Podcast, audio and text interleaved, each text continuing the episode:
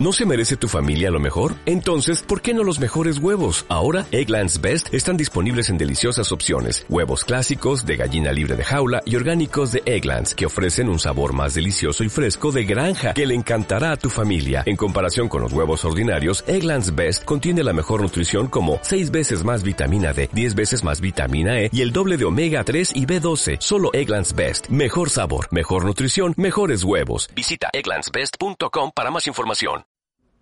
La ciudad autónoma ha licitado la gestión de 60 plazas de menores durante seis meses. Podría ser una empresa local o peninsular, por lo que no se descarta que estos chicos puedan salir a la península. Ha dado algunos detalles más el consejero de Gobernación y portavoz del Ejecutivo, Jacob Achuel.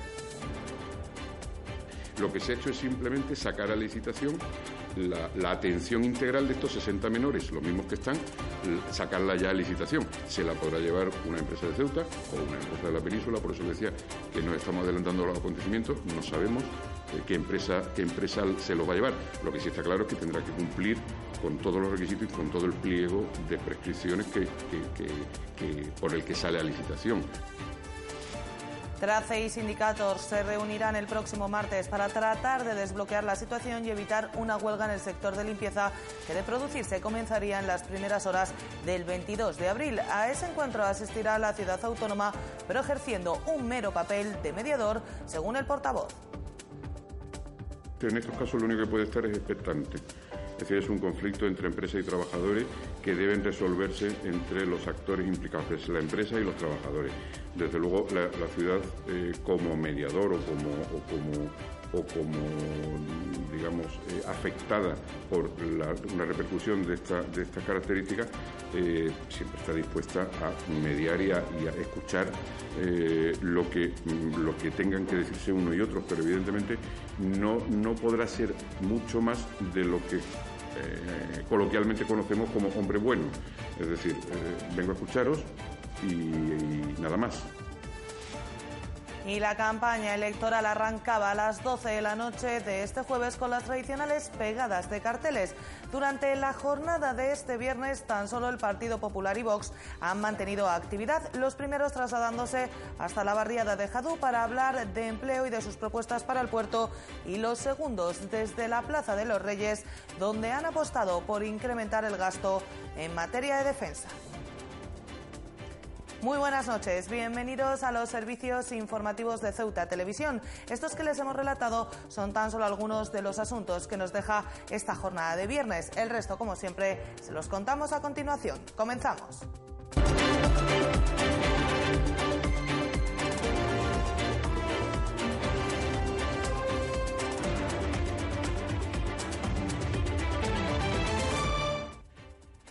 La ciudad autónoma ha licitado una oferta para acoger a 60 menores en grupos de 15 durante seis meses como máximo. Ese acogimiento puede realizarse en la península o en la propia Ceuta en función de las necesidades del servicio. Según ha explicado el consejero de Gobernación y portavoz del Ejecutivo, Jacob Achuel, en caso de que los menores tengan que salir de la ciudad, sería salvaguardando todos los requisitos legales.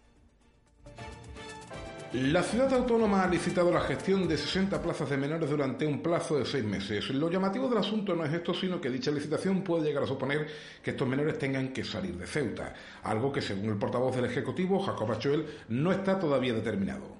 Lo que se ha hecho es simplemente sacar a licitación la, atención integral de estos 60 menores, los mismos que están, sacarla ya a licitación. Se la podrá llevar una empresa de Ceuta o una empresa de la península, por eso le decía que nos estamos adelantando los acontecimientos, no sabemos eh, qué, empresa, qué empresa se los va a llevar. Lo que sí está claro es que tendrá que cumplir con todos los requisitos y con todo el pliego de prescripciones que, por el que sale a licitación.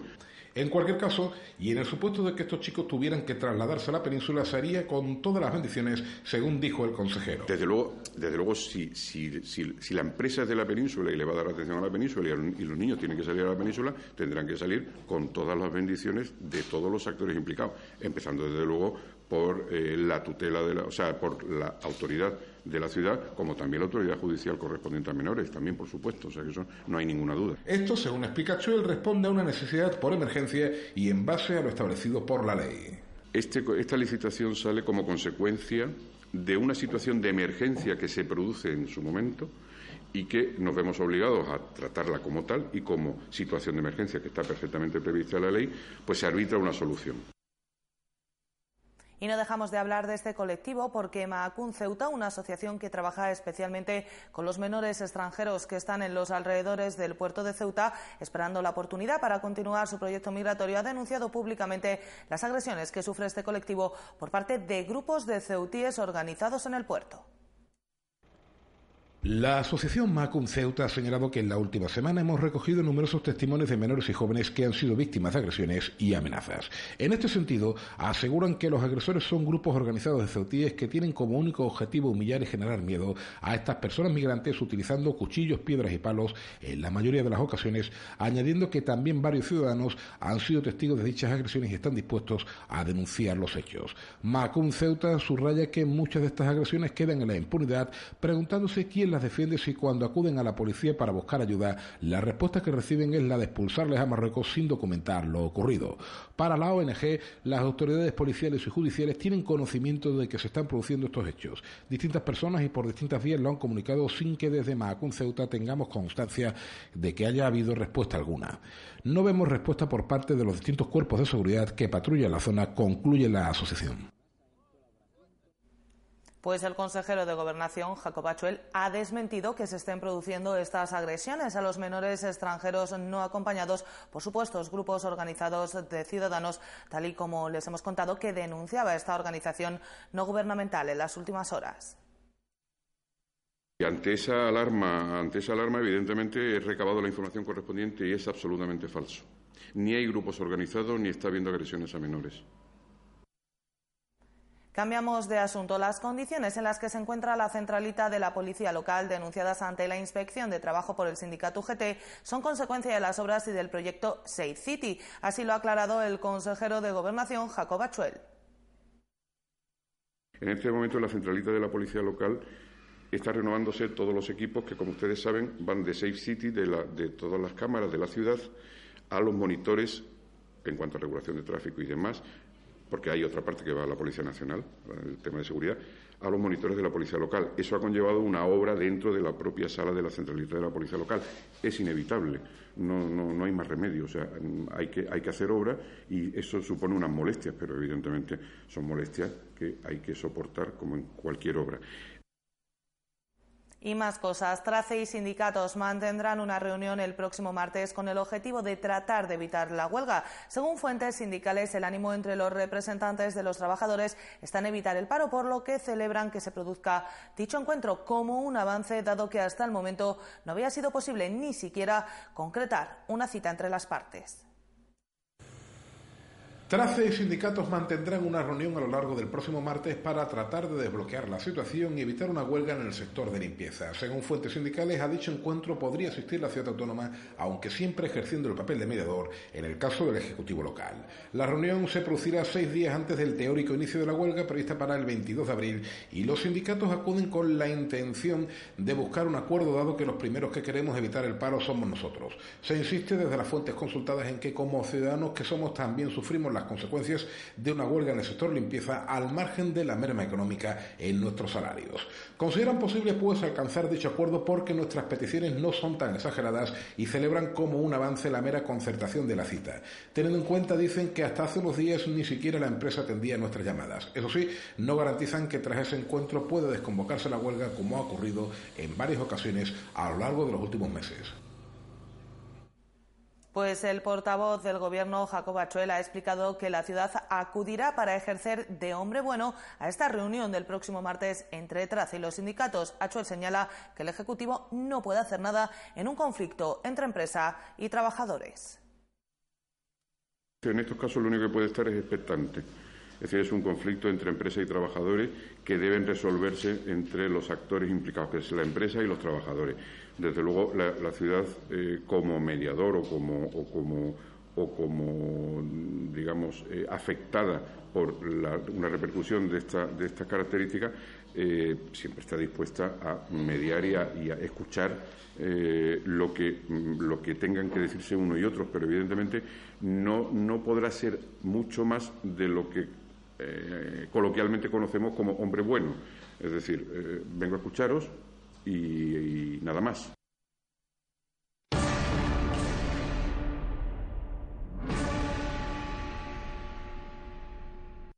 Pues vamos allá con la información electoral porque el Partido Popular ha iniciado sus visitas a barriadas durante esta campaña en Jadú y El Morro. Los populares han destinado la jornada a poner sobre la mesa sus propuestas en materia de empleo y autoempleo, anunciando, entre otras cuestiones, que extenderán la tarifa plana de 50 euros de autónomos a tres años para colectivos vulnerables. Además, ha explicado la candidata al Senado, Fátima Mohamed, su partido se compromete a reducir o eliminar diversos impuestos porque consideran que donde mejor está el dinero es en el bolsillo de los ciudadanos.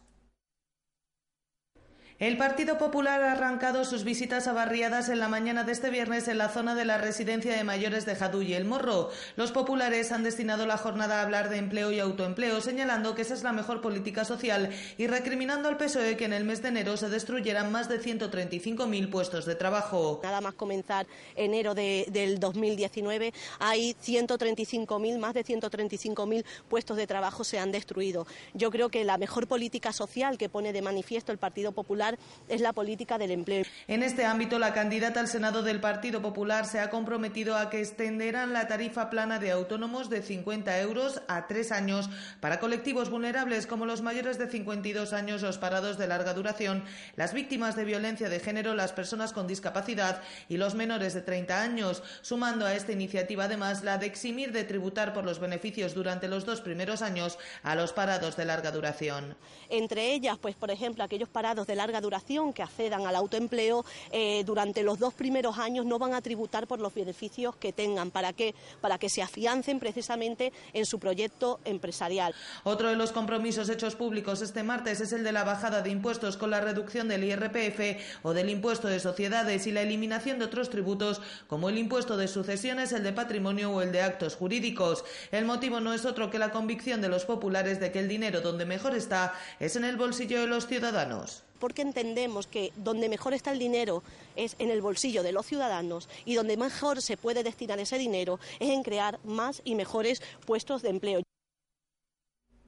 El otro gran asunto abordado por el Partido Popular en su primera mañana de campaña ha sido el de la situación del puerto. Los candidatos populares se han reunido a primera hora con el presidente de la autoridad portuaria para abordar sus preocupaciones que pasan fundamentalmente por el incremento de las medidas de seguridad. El candidato al Congreso, Guillermo Martínez, ha destacado además la necesidad de convertir el puerto en motor de la actividad económica, recordando que su actividad ya genera más de 7.000 puestos de trabajo en la ciudad. Los candidatos al Congreso y el Senado del Partido Popular se han reunido a primera hora de la mañana de este viernes con el presidente de la autoridad portuaria, Juan Manuel Doncel, para abordar los principales problemas a los que se enfrenta el puerto. La inseguridad ha vuelto a ser un factor clave, por lo que el candidato del Congreso ha mostrado su apoyo al proyecto para reforzar la seguridad en ambos muelles, especialmente en la zona en la que se encuentran los transportistas. Eh, apoyamos indudablemente el proyecto que está cometiendo la autoridad portuaria de refuerzo de las medidas de seguridad y de impermeabilización de sus instalaciones, esa obra de cerca de 2,5 millones de euros que se va a cometer a breve plazo, especialmente en los ámbitos, bueno, en, ambos muelles, tanto en el de Levante como el de Poniente, pero en la zona que afecta a los transportistas que tanto han sufrido las consecuencias de esta permeabilidad de, de nuestras fronteras en sus carnes, lamentablemente con hechos tan lamentables como los que han sucedido en los últimos años. Además, ha continuado el candidato al Congreso. Es necesario seguir integrando al puerto en la ciudad para que se convierta en un foco de actividad económica, para lo que propone derribar el muro que separa la barriada de la estación de ferrocarril de la zona portuaria. La estación de ferrocarril, ese muro que separa la estación de ferrocarril de las naves de Cañonero Dato, echarlo abajo, integrar y continuar la urbanización. Eso indudablemente va a repercutir en revalorizar esas concesiones administrativas, va a repercutir en mayor calidad de vida para los eh, vecinos de la estación de ferrocarril y, sobre todo, va a suponer un atractivo adicional para que vengan inversores y franquicias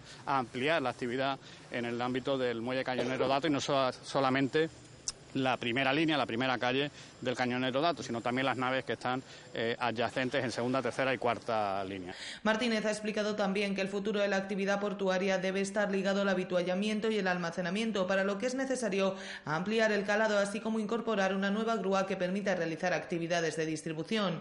El candidato al Congreso ha recordado además que a día de hoy son más de 7.000 los puestos de trabajo que dependen de la actividad portuaria. Como digo, eh, el puerto es una infraestructura estratégica, debe serlo para el desarrollo eh, económico de nuestra ciudad. Hay aproximadamente 300 empresas eh, relacionadas con la actividad portuaria, o bien porque tengan concesiones o autorizaciones administrativas.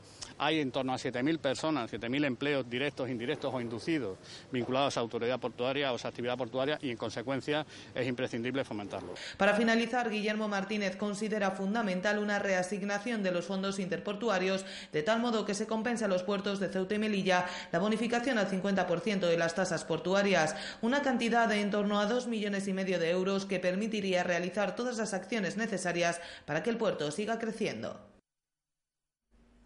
Vox, por su parte, ha iniciado el primer día de campaña en la Plaza de los Reyes, donde han hablado de medidas fiscales como reducción del IBI o ayudas a pymes. Además, coincidiendo con el Día Mundial por la reducción del gasto militar, han querido reivindicar la necesidad de incrementar el gasto en defensa para dotar a España de unas Fuerzas Armadas más capaces, así como proporcionar salidas laborales a los militares de tropa mayores de 45 años que tienen que abandonar el ejército. El escenario elegido para el primer día de campaña de Vox ha sido la Plaza de los Reyes. Desde la céntrica localización han estado compartiendo su programa electoral con los ceutíes y han adelantado el paquete de medidas fiscales que quieren impulsar. Del 50% del IBI para, familia, para familias normales y eh, exención total del IBI para familias numerosas. Luego hay unas reducciones fiscales en dos tramos, eh, hasta 60.000 euros sobre un 22%, por, 22% y por encima de 60.000 euros cerca del 30% luego también eh, exención total a las transmisiones de patrimonio, a las donaciones, eh, en fin, esto que muchas veces ha creado tanto un problema en, las herencias. ¿no? Nosotros creemos que hay que eliminar esos impuestos. Luego también a, los, a las pymes, para nosotros las pymes es fundamental, es un tejido industrial importantísimo en esta ciudad, en este país, mejor dicho, y nosotros consideramos que hay que, que tiene que obtener reducciones eh, cuando están cuando están de baja, cuando están de enfermedad al 100%, cuando los gastos no llegan, no llegan al salario mínimo, también una bonificación. Una parte importante del mensaje de este viernes, coincidiendo con el Día Mundial por la reducción del gasto militar, ha estado centrada en la política de defensa de la formación. A juicio de Vox, reducir el gasto en esta cuestión es una utopía y la pertenencia de España a la Unión Europea o la OTAN no garantiza una inmediata protección de los intereses nacionales, por lo que consideran que es necesario aumentar la inversión en este apartado. Ceuta y Melilla, el tema defensa es crucial ese bajar la guardia que hemos visto en los últimos años es, desde nuestro punto de vista, muy poco realista. ¿eh? Porque las coaliciones internacionales como OTAN y otras, eh, la Unión Europea, etcétera, pues tardan en reaccionar y son un cúmulo de países con sus intereses y con sus eh, inclinaciones ideológicas que a veces hacen que, que una intervención inmediata en defensa de uno de sus socios no sea tan inmediata como pensamos. Luego tenemos que tener un, papel militar mucho más importante, por supuesto dentro del concierto democrático de derechos y, de libertades. Además de aprovechar los recursos que aseguran tiene España y no les saca el rendimiento óptimo en industria de defensa. España tiene una industria de defensa más potente de lo que, eh, lo que pensemos y eso da mucho más dinero y más empleo de lo que pensamos. En España, en Italia, en Francia. Nadie lo admite. Todo el mundo te cuenta lo que cada uno queremos escuchar, ¿no? Que es no tener conflictos, no tener violencia.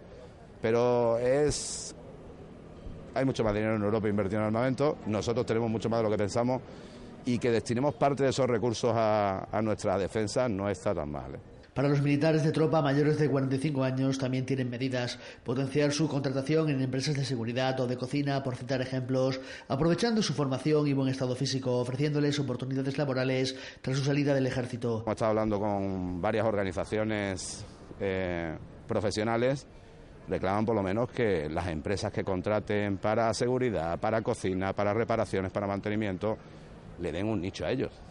¿eh? Porque es verdad que se nos quejaban, decían, nos echan por viejos y ahora resulta que nos encontramos un vigilante de seguridad, que el hombre tiene su derecho a trabajar como cualquiera, mucho más mayor y en menos forma y con mucho menos manejo de armamento y de seguridad que nosotros o contratan cocineros cuando nosotros somos cocineros profesionales. La campaña de Vox continúa el sábado en el mercado de Jadú. Pues precisamente el número 2 de Vox, Javier Ortega Smith, visitará Ceuta el próximo 22 de abril. Así lo ha anunciado el partido a primera hora de la tarde de este viernes. Se tratará de la tercera visita de Ortega Smith a la ciudad después de la realizada el pasado verano tras los asaltos masivos a la Valle y la del pasado mes de septiembre, cuando se constituyó la gestora del partido en Ceuta.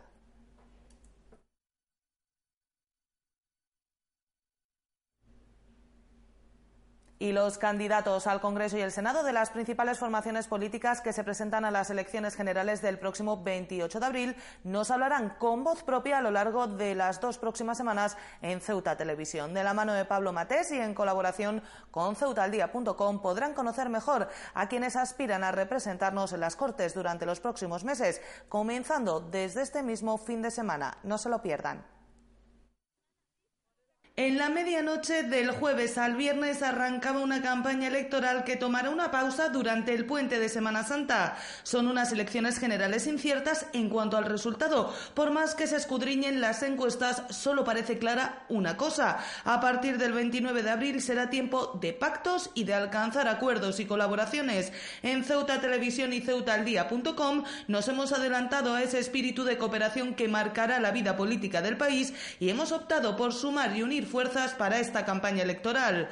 Así, todos los candidatos han pasado por el incómodo taburete del set de Con Voz Propia en Ceuta Televisión para charlar un rato con el director de Ceuta al Día, Pablo Matés. Y ustedes podrán ir viéndolo a partir de este mismo sábado. A lo largo de los próximos días, los dos medios iremos publicando las entrevistas con los candidatos en Ceuta de los diferentes partidos. Este fin de semana podrán ver la entrevista con el candidato al Senado por Vox, José María Rodríguez y los candidatos al Senado por Ciudadanos, José Manuel Gómez y Raquel González. En tono distendido, pero sin dejar por ello de incidir en las cuestiones políticas de fondo, las entrevistas pretenden facilitar al ciudadano que conozca más sobre quienes aspiran a representar sus intereses durante los próximos cuatro años, tanto en el Senado como en el Congreso de los Diputados. La colaboración entre ambos medios es un triple win. Ganamos los dos medios al unir esfuerzos, pero también los candidatos en cuyas agendas agotadoras para estos días han podido ahorrarse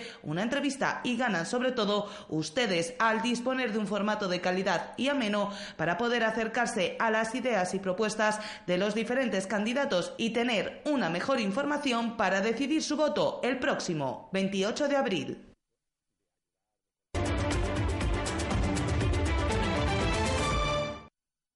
Dejamos de lado ya la información electoral y abrimos capítulo de sucesos porque agentes de la Policía Nacional que realizaban una patrulla por la zona de la ribera encontraron 240 kilos de hachís puro en la playa. La sustancia estupefaciente se encontraba dividida en 10 fardos en una zona contigua a la fortificación. Según ha informado el Cuerpo Nacional de Policía, se ha abierto una investigación para tratar de identificar a los causantes del hecho.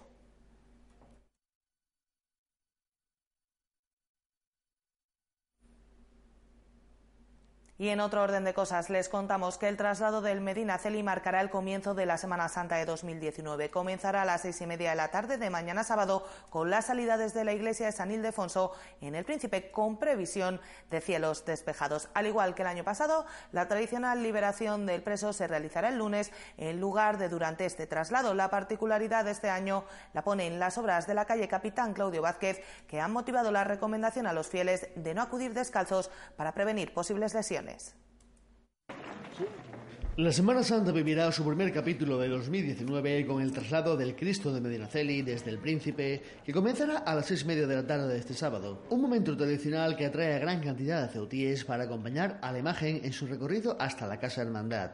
Las obras de la calle Capitán Claudio Vázquez marcarán el ritmo del traslado durante una de sus etapas, en la que la comitiva tendrá que estrecharse y es la razón por la que la Hermandad ha recomendado que este año no acuda nadie descalzo.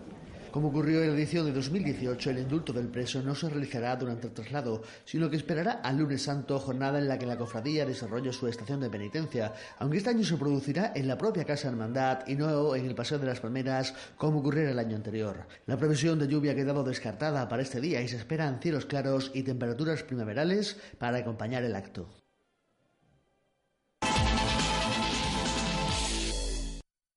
Y en el tiempo del deporte les contamos que una de las claves de la actual situación de la agrupación deportiva Ceuta Fútbol Club es el delantero caballa Antonio Prieto, el máximo goleador del conjunto blanco. Está cuajando una excelente temporada y con sus 15 goles es uno de los artífices de la tercera plaza que ocupa el conjunto de Juan Ramón Martín. Una de las claves de la actual situación de la agrupación deportiva Ceuta Fútbol Club es el delantero caballa Antonio Prieto. El máximo goleador del conjunto blanco está cuajando una excelente temporada y con sus 15 goles es uno de los artífices de la tercera plaza que ocupa el conjunto de Juan Ramón Martín actualmente. Prieto es una pieza clave del esquema del entrenador astigitano, tanto partiendo de la banda izquierda como jugando en punta. El Pichichi Blanco anotó la pasada jornada el único gol del encuentro ante el Sevilla C, que a la postre fue fundamental para conseguir los tres puntos ante el conjunto de Lolo Rosano. Tras la victoria caballa, Juan Ramón Martín felicitó al delantero por su gran actuación. Sí, los jugadores se ponen se quitan solos, se ganan el puesto, ¿no? Él lo está pues reivindicando a base de goles y a base de darnos puntos y ahí está, ¿no? Yo creo que él siempre lo ha tenido, esa faceta esa capacidad, aparte está trabajando bastante bien para el equipo y eso me gusta, ¿no? Que, después pues se deje el alma en todas y cada una de las jugadas, a su forma y, a, su estilo de juego, pero también eh, con esa complicidad que tiene con los compañeros a la hora de trabajar. La agrupación deportiva Ceuta Fútbol Club viaja a la provincia de Sevilla para enfrentarse ese domingo a las 12.30 del mediodía al Coria en un difícil encuentro. Los de Juan Ramón Martín son terceros en la clasificación con cuatro puntos de colchón sobre el quinto clasificado. La victoria de Guadalquivir, además de dejar a los caballas más cerca del objetivo, volvería a meter de lleno a los blancos en la lucha por el título de campeón del grupo décimo de tercera división.